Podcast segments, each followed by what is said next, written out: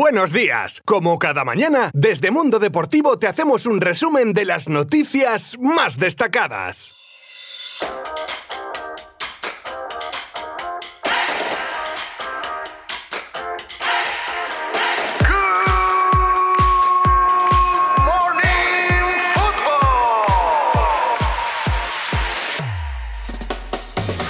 Bueno, pues si ayer hablábamos de la presión que metían al Atlético, el Barça y Madrid tras sus victorias, antes se dejan puntos los colchoneros, concretamente dos, tras el empate ayer ante el Celta en el Wanda Metropolitano, gracias a otros dos goles de Luis Suárez, que con 16 sigue como Pichichi, pero un poco más destacado si cabe. Y finalizada esta jornada, el Atlético de Madrid sigue líder con 51 puntos y dos partidos menos. Barcelona y Real Madrid, segundo y tercero respectivamente, con 43 puntos y un partido menos que por cierto, juega el Real Madrid el suyo hoy a las 9 de la noche ante el Getafe. El Sevilla con 42 puntitos cerraría los puestos de Champions y dejan a Villarreal, Real Sociedad y Betis en zona de Europa League. Y por la zona caliente de la tabla y con destino a los infiernos de segunda división, están ahora mismo Real Valladolid 20 puntos, Elche 18 y colista el Huesca con 16 puntos. Y en clave internacional lo más destacado de ayer partido del Mundial de Clubs, en el que el Bayern se clasificó para la final que jugará el jueves a las 7 de la tarde contra el Tigres de México.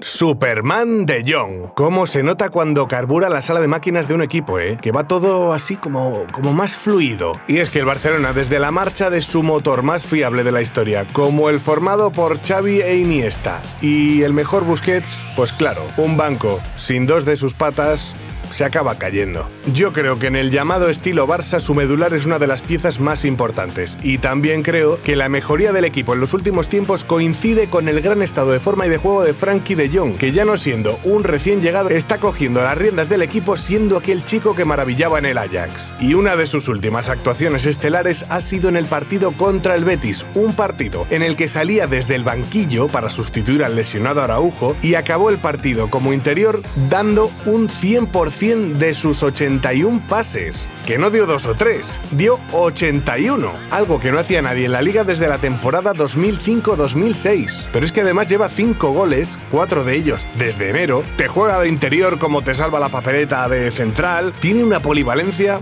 El jugador holandés ha dado sin duda un paso adelante y está en versión Superman, algo que el Barça está aprovechando de lo lindo.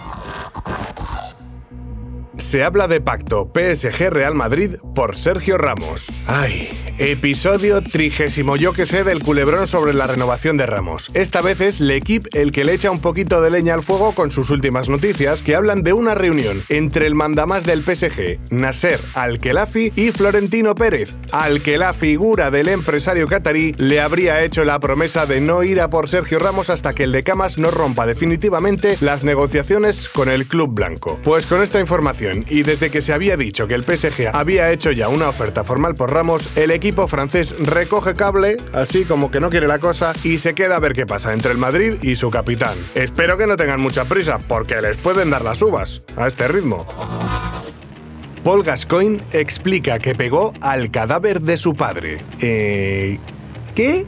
Y hoy, en la noticia surrealista del día, otra más para su colección de historias rocambolescas, y van unas cuantas. Es el claro ejemplo de cómo una estrella, si elige el camino equivocado, puede perder la cabeza. Parece ser que Paul Gascoigne tenía cierto resentimiento con su padre porque intentó meterlo interno en una institución mental, pues por todas sus movidas y adicciones. Y cuando en 2018 falleció el padre del exjugador, cuenta, y os juro que abro comillas, ¿eh? Cuando estaba en la cama del hospital y murió, salté a la cama y lo golpeé. Le di un cabezazo, un puñetazo y me recuperé de cuando era más joven.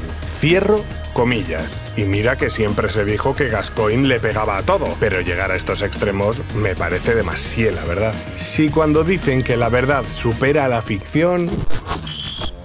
Trincao estrena coche tras su primer gol. Vamos a pensar que no será una manera de celebrar los goles, porque si le va a salir a coche por gol, bueno, de momento está muy tranquila su cuenta corriente, pero si fuese así le diese por marcar todos los días. Y es que Trincao estrena su nuevo Lamborghini Huracán Evo un día después de su estreno goleador con el equipo azulgrana, como así lo demostraba una foto que subió el concesionario donde lo compró, dándole las gracias por su confianza. Y añado yo, por su confianza y por billets, que el cochecito barato precisamente no es. Eso sí que han trincado bien, los del concesionario.